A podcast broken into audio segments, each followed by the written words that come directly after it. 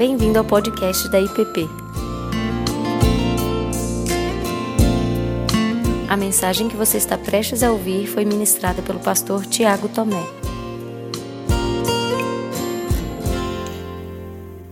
Meus irmãos, hoje nós terminamos a nossa série de mensagens, de meditações em primeira epístola de João.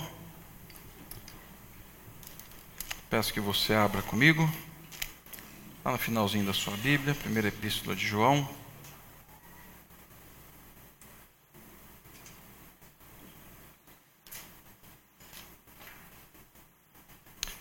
Capítulo 5.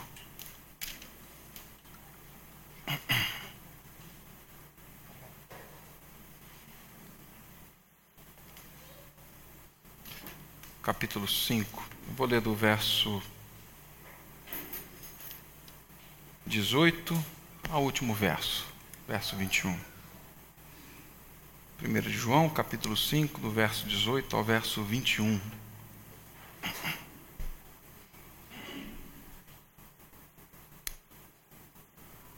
Sabemos que todo aquele que é nascido de Deus não vive em pecado. Antes, aquele que nasceu de Deus o guarda, e o maligno não lhe toca. Sabemos que somos de Deus e que o mundo inteiro jaz no maligno. Também sabemos que o Filho de Deus é vindo e nos tem dado entendimento para reconhecermos o verdadeiro. E estamos no verdadeiro, em seu Filho, Jesus Cristo. Este é o verdadeiro Deus e a vida eterna. Filhinhos, guardai-vos dos ídolos. Quando nós iniciamos a nossa série, eu trouxe aqui uma frase, ah, no dia 2 de fevereiro, uma frase de uma colunista, ah, se eu não me engano, do R7, em que ela dizia que a única certeza que nós temos na vida é a morte e que o resto é saudade. A única certeza que nós temos na vida é a morte e que o resto, aquilo que vem depois disso, é saudade. E chegando ao final dessa nossa série, olhando para a primeira epístola de João, depois dessa caminhada eu gostaria de voltar e perguntar a você: qual é a sua certeza na vida? Qual é a sua única certeza na vida? Ou quais são, depois dessa série, as suas certezas na vida? Elas ainda permanecem com a Rebeca Volpato ou elas vieram e repousaram aqui junto com, com João? Como eu disse lá também, embora as dúvidas, os questionamentos, né, as perguntas, elas sejam muito naturais, né, em vários sentidos e em alguns momentos elas são boas, sim. Embora as perguntas não sejam heresias, não sejam ofensivas, né? não sejam pecados. Mas é importante, sim, numa sociedade em que tudo está sob suspeita, numa, num momento da história em que a maneira de entendermos a vida sempre passa pela dúvida, sempre passa pela incerteza, nós voltarmos os nossos olhos para a palavra de Deus e entendermos que aqueles que estão guardados em Cristo não vivem pela dúvida não vivem debaixo desse guarda-chuva. Temos dúvida, mas o que nos define não é a dúvida, o que nos define é a certeza. E João vem trabalhando isso de forma muito muito efusiva, assim, muito ah, de forma muito forte ao longo de toda a sua epístola, junto com a, com a igreja de Éfeso. E aí hoje nós chegamos aqui nesse capítulo final, Pulamos alguns versos aqui. E eu quero olhar com vocês nesses quatro últimos versos da epístola, onde, por meio do Espírito Santo, João nos fala de coisas que sabemos agora, de certezas, certezas que devem nos acompanhar. Mas antes disso, vamos orar. Pai Santo, nós Estamos diante da tua palavra. clamamos para que o Teu Espírito Santo fale conosco, que nos guie ao longo da meditação e que o Senhor faça nascer em nós a certeza, a certeza de que somos Teus filhos, que fomos perdoados, que estamos seguros e guardados em Ti. No nome de Cristo. Amém. Amém. Meus irmãos, essa epístola então ela termina com três certezas. Ela termina com três declarações de João, e são três declarações bem dogmáticas, elas não deixam espaço para dúvida e elas resumem, meio que de forma ordenada, tudo aquilo que ele vem falando desde o começo da epístola, e agora ele chega meio que, que num resumo. Em primeiro lugar, João diz o seguinte: sabemos que todo aquele que é nascido de Deus não vive pecando ou em pecado. Antes, aquele que nasceu de Deus o guarda, e o maligno não lhe toca. Ali no verso 18. É a segunda vez que João fala de forma muito enfática essa história aqui de que quem está em Deus, quem é nascido de Deus, não peca, ou na verdade não vive pecando, ou não vive na prática do pecado. João está falando aqui, e eu quero recordar com vocês, porque ele dá ênfase nisso. Ele está falando daquela pessoa que não vive de forma cínica, irônica. A pessoa que sabe da seriedade do pecado, sabe dos estragos que o pecado faz e por isso não lida com o pecado de forma leviana. Trata o pecado com a seriedade com que Cristo o tratou na cruz. Por isso, aquele que é nascido de Deus não vive e não convive com a prática do pecado, por quê? Porque isso é estranho à natureza, é incompatível com a natureza que essa pessoa agora tem em Cristo. À luz de toda a carta, o que João está dizendo para mim e para você é que, se nós compartilhamos da vida daquele que não tem pecado, enquanto caminhamos e o vemos, e um dia o veremos como ele é, nós vamos abandonando a vida de pecado e vamos fazendo com que aquela semente divina que conversamos na semana passada, que ela venha, que ela nasça, que ela brote. Mas aqui João usa uma outra palavra que é muito legal. João fala que nós não somos filhos do diabo, mas somos filhos de Deus. Ele vai falar isso lá atrás, no capítulo 3. E por quê? Aqui no verso 18 ele fala: porque nós fomos gerados por Deus. Fomos gerados por Deus. Eu gosto muito dessa palavra. Porque quando João fala que nós fomos gerados por Deus, a ideia que João traz aqui é de uma mãe que carrega um bebê dentro do seu útero. Ele está falando de uma relação onde a vida alimenta a vida. Ele está falando de uma relação que nasce na entranha. Ele está falando de uma relação onde existe alguém que nutre, que supre, que protege, que guarda, que acompanha, que cria o ambiente para que haja vida. Nós fomos gerados por Deus. Deus não é um parteiro. Não é essa a ideia. A ideia é que nós nascemos aqui da entranha de Deus. E meus irmãos, embora os poderes do mal, do pecado, dos nossos desejos desordenados do coração tentem nos seduzir muitas vezes e até mesmo nos levem a cair na prática do pecado, o que ele está falando é que quem é gerado de Deus não pode ser tocado pelo maligno, ou seja, ele não pode ser tomado da mão de Deus, ele não pode ser removido da luz. Não tem como o maligno agora requerer falar assim, me dá de volta. Não, porque nós fomos gerados de Deus. Esse mesmo João, escrevendo sobre a vida de Jesus, lá no capítulo 10 do seu Evangelho, nos mostra que Jesus disse o seguinte, capítulo 10, verso 28, 29 e 30. Eu lhes dou a vida eterna, jamais perecerão e ninguém as arrebatará, arrebatará da minha mão. Aquilo que meu Pai me deu é maior do que tudo, e da mão do Pai ninguém pode arrebatar. Esse mesmo Jesus, lá em João, no capítulo 17, no verso 12, diz o seguinte: Quando eu estava com eles, guardava-os no teu nome, que me deste, e protegi-os, e nenhum deles se perdeu.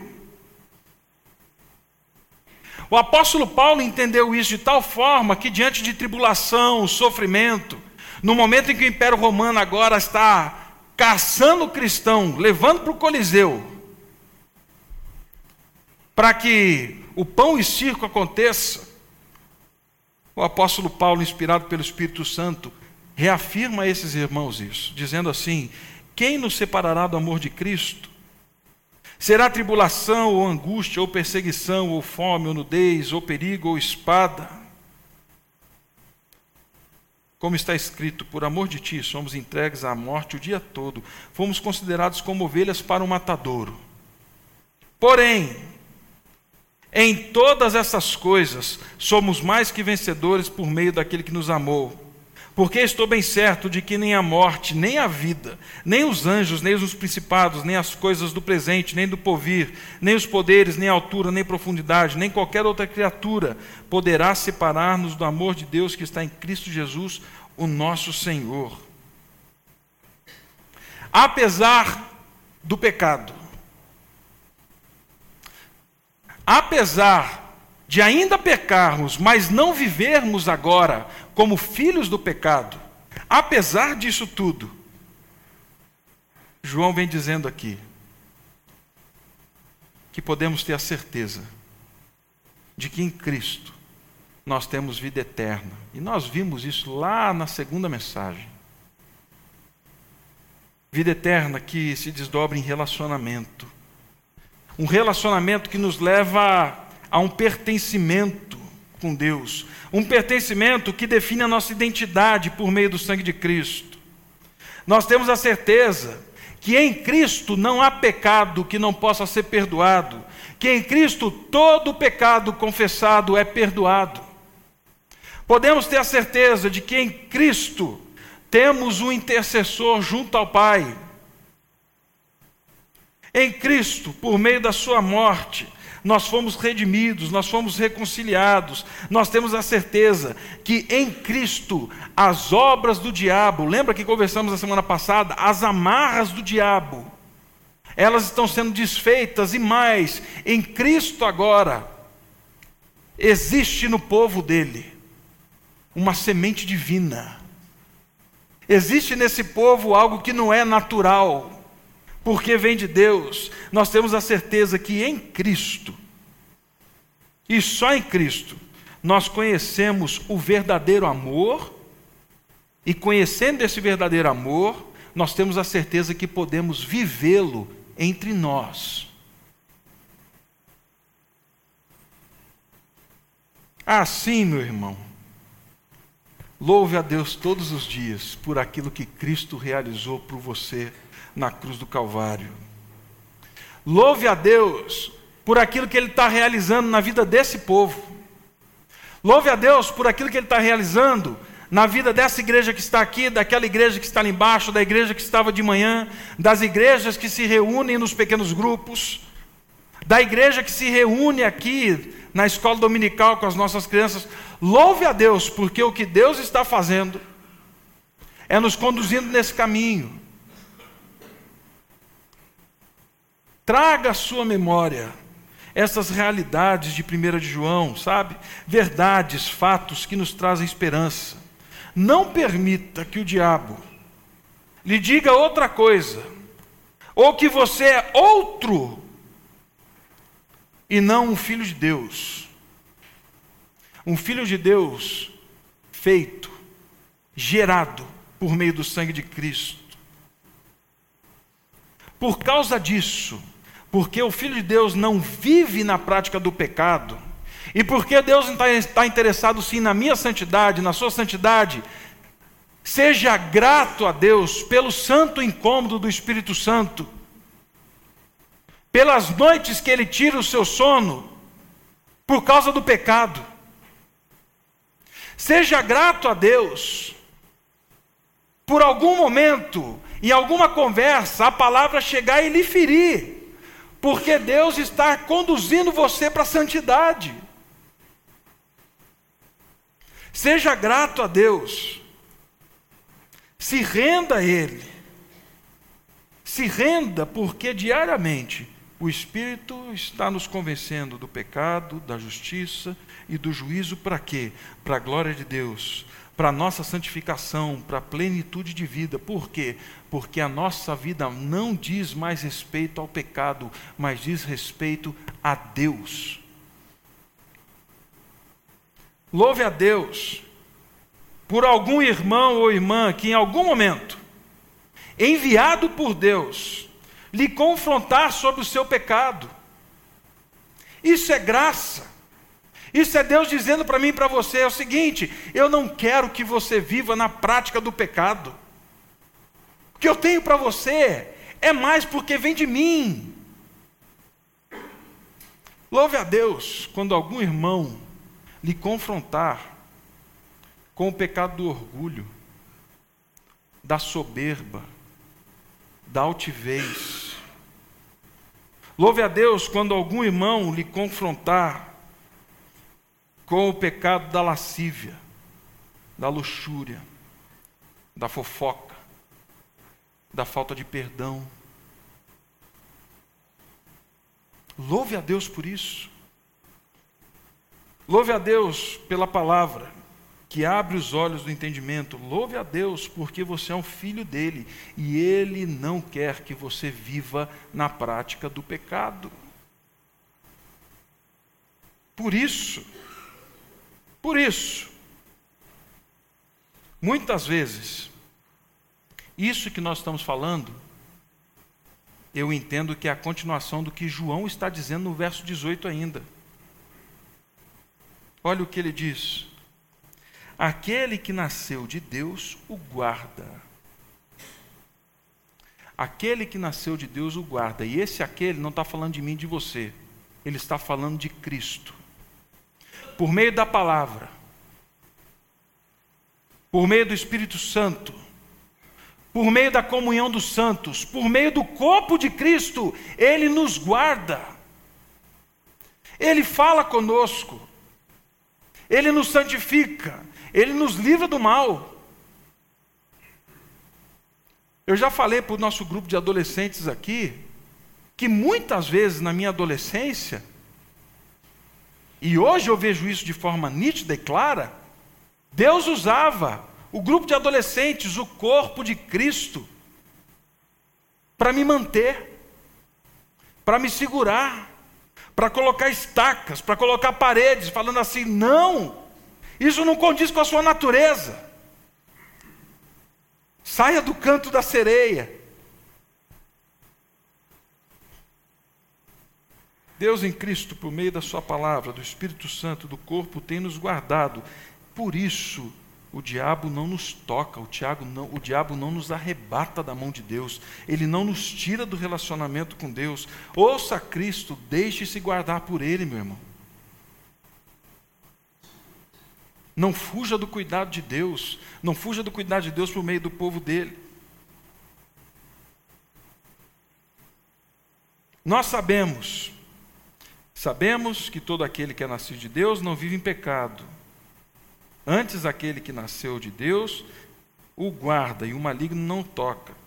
Mas nós sabemos também que somos de Deus e que o mundo inteiro está morto no maligno. É isso que diz o verso agora 19. João estabelece aqui uma linha divisória na realidade humana. João revela um contraste muito grande. Se de um lado nós estamos em Deus, nas mãos de Deus, do outro lado tem muitos que estão na mão do maligno. E meu irmão, João não desperdiça a palavra, e João não tira aqui a atenção do problema. Num tempo que entre a igreja está cada vez mais confusa essa linha do que, que é a igreja do que, que é o mundo. João vem e fala assim: não adianta, a cruz de Cristo é um divisor sim. E na cruz de Cristo você tem os filhos de Deus, você tem aqueles que não são os filhos de Deus e que estão mortos no maligno. Não sou eu que estou dizendo isso. Isso quem diz é a palavra. É uma linha que nós temos medo de caminhar por ela, de afirmar, mas não tem jeito. E essa é uma realidade, a realidade da humanidade. O maligno veio para matar, para roubar, para destruir. Ele não é o inimigo só das nossas almas, ele é o inimigo daqueles que estão debaixo do reinado dele. O diabo não tem parceiro, gente. O diabo não tem coleguinha, o diabo não tem um camarada que fala assim: ah, vamos lá aprontar junto.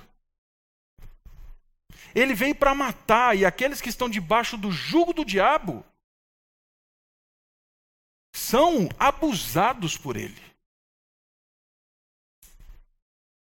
Estão caminhando para a morte. E abrindo parênteses aqui, porque o texto de João não fala dessa realidade, mas eu fiquei pensando Quanto a gente tem orado e a gente tem agido como ministro da reconciliação a esses que estão nas garras do diabo. Veja bem, não é orar pedindo para que venham à igreja, não é orar pedindo para que se tornem presbiterianos ou batistas, ou seja lá o que for. Não é pedindo para que eles venham à IPP, não é isso não. Quantos de nós temos orado e agido como ministros da reconciliação, que é o que a palavra diz, para que esses que estão debaixo mortos sejam alcançados pela reconciliação. Né? Mas João está falando de outra realidade aqui. João está falando o seguinte: se existem esses, saibam que vocês são de Deus. Ele é a fonte da vida de vocês. Por isso, o tempo todo, João está chamando a gente de volta para Deus, para Cristo. Por isso, o tempo todo, João está abrindo os nossos olhos, falando o seguinte: fiquem em Deus, permaneçam em Deus, saiam da vida de pecado, voltem para Deus, porque é neles que você tem vida. É nele que vocês têm vida. O Ziel, na penúltima vez que teve aqui, ele usou uma frase que, para mim, foi muito boa. Não sei se é dele, mas eu reputo como sendo o Ziel já. Mas o Ziel diz que na cruz de Cristo nós fomos libertos da condenação do pecado. Mas na cruz de Cristo hoje nós somos libertos do poder do pecado. E um dia, quando vermos como ele é, nós seremos libertos da presença do pecado. Mas hoje nós estamos sendo libertos do poder do pecado. E como fazemos isso? Na medida em que nós estamos em Deus. Na medida que nós estamos mergulhados em Deus. Então nós não só sabemos que todo aquele que é nascido de Deus não vive em pecado, nós não só sabemos que somos de Deus e o mundo jaz no maligno, mas no verso 20 ele fala assim: também sabemos que o Filho de Deus é vindo e nos tem dado entendimento para reconhecermos o verdadeiro. E estamos no verdadeiro, em seu Filho, Jesus Cristo. Este é o verdadeiro Deus e a vida eterna. João vai chegando no final da sua carta, então, e faz essa afirmação sobre o verdadeiro conhecimento de Deus e a fonte desse conhecimento. Lembre-se que João está falando a um grupo que está sendo atacado por uma espiritualidade confusa, difusa, uma espiritualidade etérea que não tem lastro histórico, tem a ver só com os meus sentimentos, com aquilo que eu vi, com as minhas visões. Nós estamos falando do gnosticismo. E aí João vem e fala assim: não, a verdade, a salvação, o caminho para Deus não é só para uns ou outros que tiveram uma visão, não. A verdade não é o conceito etéreo, abstrato, confuso, uma iluminação para os iniciados. João fala o seguinte: que a verdade é uma pessoa. A verdade é uma pessoa. A verdade é uma pessoa. E ela nos ensina verdades sobre Deus, sobre nós, sobre a realidade, sobre toda a ciência, sobre toda a nossa existência. Na semana passada eu li uma declaração do James Orr, e eu quero ler aqui novamente para você. Aquele que de todo coração crê em Jesus, crê em Jesus como filho de Deus, está num ato contínuo, comprometido com muitas outras coisas também. Aquele que conheceu a verdade está comprometido com outras tantas verdades que definem a sua vida. Ele está comprometido com uma percepção e uma visão de Deus, uma visão do homem, uma visão do pecado, uma visão da redenção humana, uma visão do destino humano, que só são encontradas em Cristo. Isso forma em nós uma visão de mundo que está em nítido contraste com todas as outras coisas. Então Jesus é a verdade, porque ele revelou a razão primeira e última da nossa existência: Deus. Ele revelou quem somos como criaturas, ele nos trouxe de volta para Deus, ele nos revelou a verdade do pecado, ele nos revelou a verdade de toda a reconciliação de todas as coisas em Deus, mas, sobretudo, ele revelou a vida eterna e o caminho para a vida eterna. É Ele mesmo. que João fala aqui é que, além do reconhecimento de uma figura histórica, esse relacionamento com Jesus precisa ser pessoal. Conhecer a verdade realmente implica em confiar, em devotar a existência, a vida, porque é só nele que nós encontramos a nova aliança para a remissão dos pecados. Se não for por ele, não tem. E aí João diz então que não somente conhecemos, mas em contraste com o mundo, agora ele fala assim: e vocês estão nele.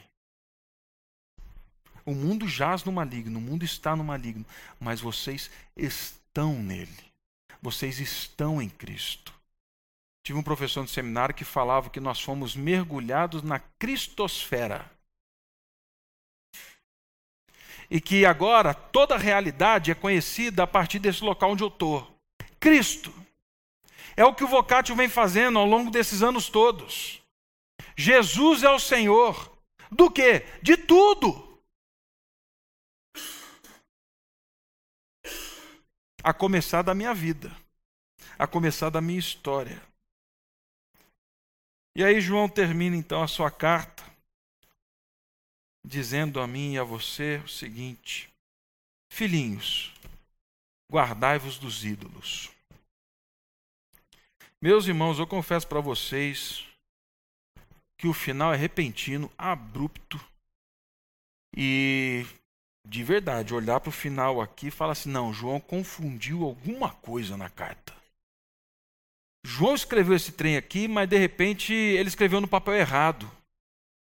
Né? Tinha um papel em cima da mesa, pegou e isso daqui era uma carta para uma outra que a gente não conhece e tal, e ficou aqui. Porque não é possível. Porque em nenhum momento João falou de ídolos. Em nenhum momento João falou de idolatria na sua carta. E aí, para terminar a carta, ele solta o imperativo incisivo Filhinhos, guardem-se dos ídolos. Ele fala para a gente se guardar ao longo da caminhada, visando essa santificação de algo que ele não falou em nenhum momento, pô. Que ídolo, cara pálida? Do que que você está falando, João? Existe muita especulação, irmãos, sobre isso. Alguns acreditam que João estava falando e dando recomendação adicional pelo fato da carta ser dirigida para irmãos na cidade de Éfeso. E por Éfeso ser uma cidade cheia de templos, cheia de ah, altares aos deuses gregos, então eram para as pessoas se guardarem disso. Do tipo assim, ah, esqueci, deixa eu deixar um recadinho aqui para vocês, vocês não esquecerem. Mas eu acredito que é pouco provável. Eu acredito que é pouco provável que ele esteja falando aqui de objetos literais de madeira, pedra, um templo, escultura de deuses. A palavra eidolon, no grego clássico, ela significa fantasma, irrealidade, falsidade. É isso que significa a palavra ídolo no grego clássico. E aí nós temos um teólogo, tá? galês, um historiador, o Charles Dodd, pesquisador do Novo Testamento, muito reconhecido. E ele, incomodado com esse negócio do João aqui, assim como muitos que leem João ficam, ele remontou um pouco a linguagem. Ele voltou lá em Platão. E ele viu que Platão, e isso é conhecido de todos, teve uma enorme influência na cultura grega, assim dentro do Império Romano. Platão usou essa palavra, eidolon, em muitos dos seus escritos para se, referir, se referir a fenômenos ilusórios que estavam contrastados com aquilo que ele considerava as suas eternas formas e as suas eternas ideias. Eidolon, então, é aquilo que é contrário àquilo que ele julgava ser verdadeiro. Homero também usou essa palavra, eidolon, para falar de coisas irreais, ilusórias, e até a Septuaginta, segundo Dodd, algumas dessas palavras foram traduzidas, sim, com esse mesmo sentido. E aí eu concordo com o Dodge, quando ele diz: que João escreve, filhinhos, guardem-se dos ídolos. João falava de todas as noções falsas, irreais, ilusórias, fantasmas sobre Deus e do caminho que conduz a Deus. João estava falando: fujam de todo o ensino que não é esse que eu estou passando para vocês. Fujam de todo ensino que é ilusório, que é irreal, que vem de uma elocubração, que não veio da encarnação, que não veio da palavra. Fujam. Saiam do falso e se apeguem ao verdadeiro. Mas por que, que João não fala isso logo direto? Saiam do falso e venham para o verdadeiro. Porque João sabia que as irrealidades, as ilusões sobre Deus, as revelações para além da revelação de Cristo, que era aquilo que os gnósticos estavam fazendo, elas tinham o poder de um ídolo.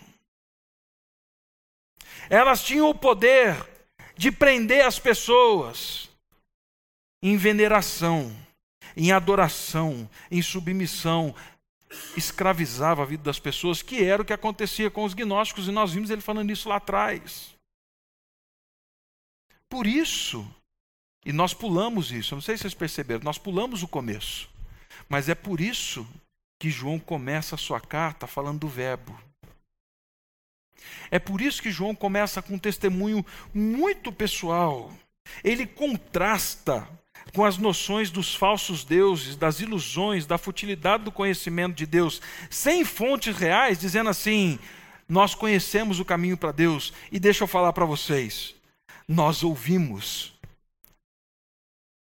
nós conversamos, eu apalpei, eu vi ele de perto, eu coloquei a minha mão sobre a mão dele. Deus se fez carne. Deus veio a nós.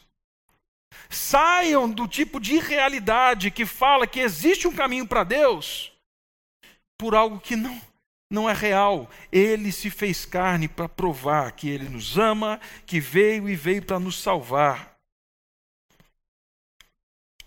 O testemunho de João, então, não trazia só historicidade. Esse testemunho, no começo da carta, ridicularizava os ídolos, as irrealidades de caminho até Deus, mostrando que eles são incapazes de chegar a Deus. Por quê? Porque Deus se fez carne e eu vi ele. Deus se fez carne. e as minhas mãos tocaram as mãos dele. Deus se fez carne e eu conheci, o nome dele é Jesus. Meu irmão, qualquer entendimento de Deus incompatível com Cristo assume o status de idolatria. Qualquer um. Por quê? Porque coloca qualquer outra coisa. E aqui João fala de algo muito sério. Qualquer pensamento, qualquer filosofia, qualquer revelação, qualquer estrutura de pensamento organizado que fale que tem o caminho para Deus e que não passe por Cristo, isso se torna um ídolo para João. Por quê? Porque isso tem o poder de escravizar a tua vida, de te fazer um devoto.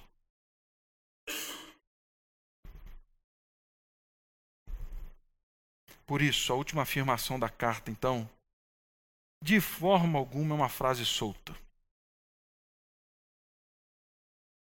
Ele amarra direitinho as coisas aqui.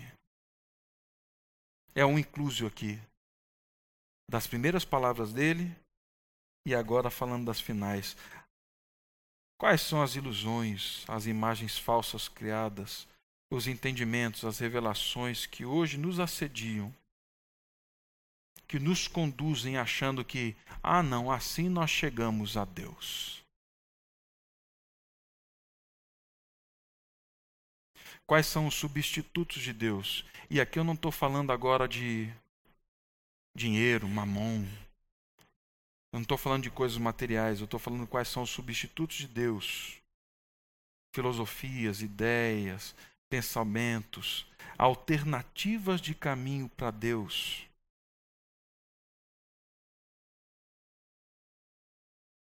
Que não se relaciona com Jesus Cristo.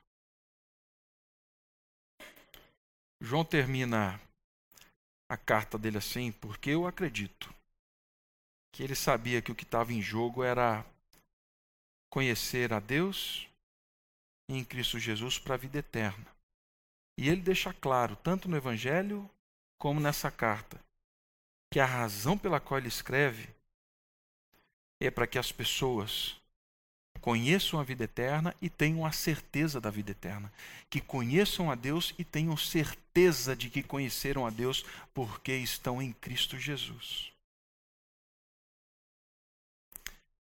Assim,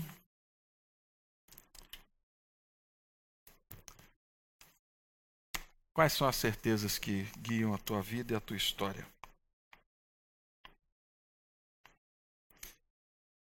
Dando um passinho a mais, pensando nessa final de João.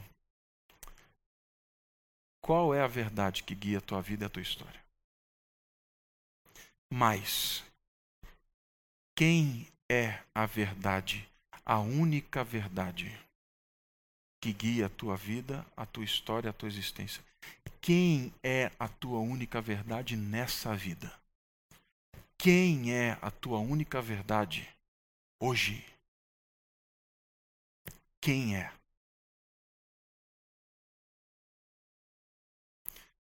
Que Deus nos preserve. Que acima das dúvidas, estejam essas poucas certezas. Ah, mas elas são suficientes para a gente caminhar, para a gente ter a certeza de que nós conhecemos a Deus, que nós temos a vida eterna, porque nós estamos em Cristo. Que a gente possa caminhar assim no reconhecimento de que a certeza é assim, uma dádiva abundante da graça de Deus. Vamos orar.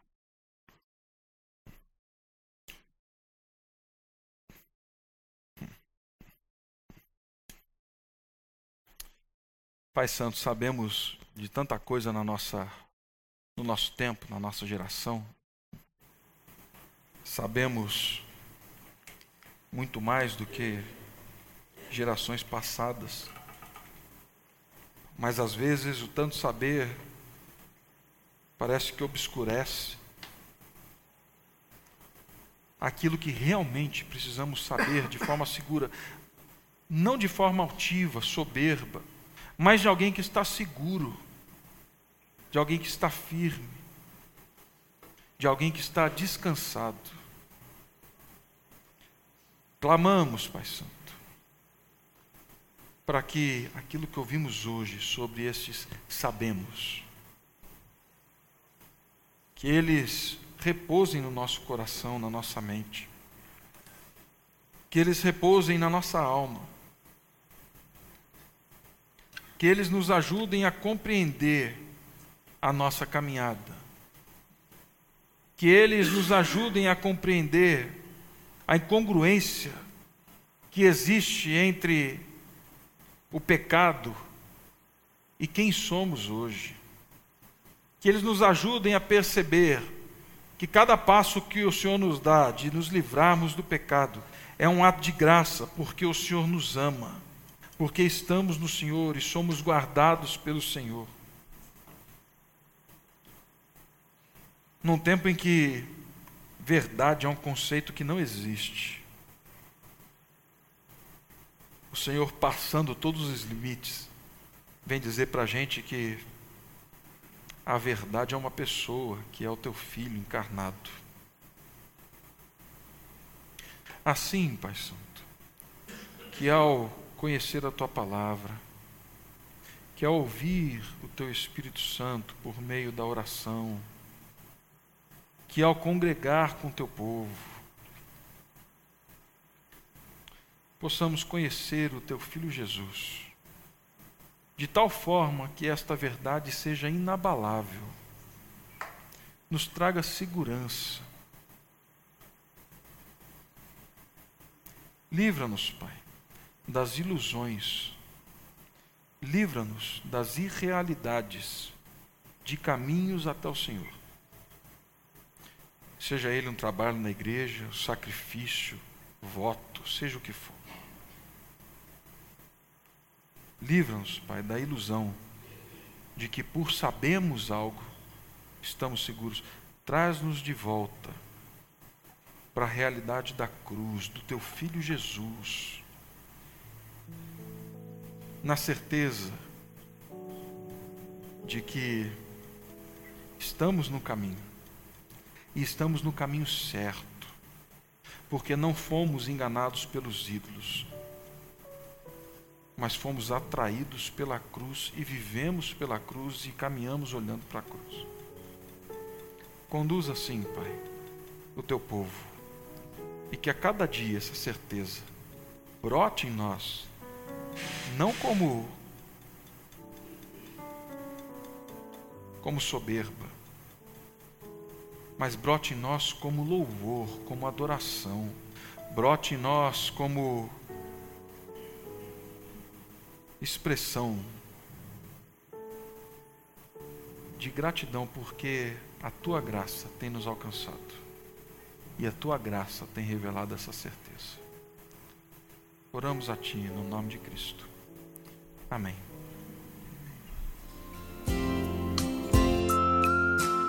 Você acabou de ouvir o podcast da IPP.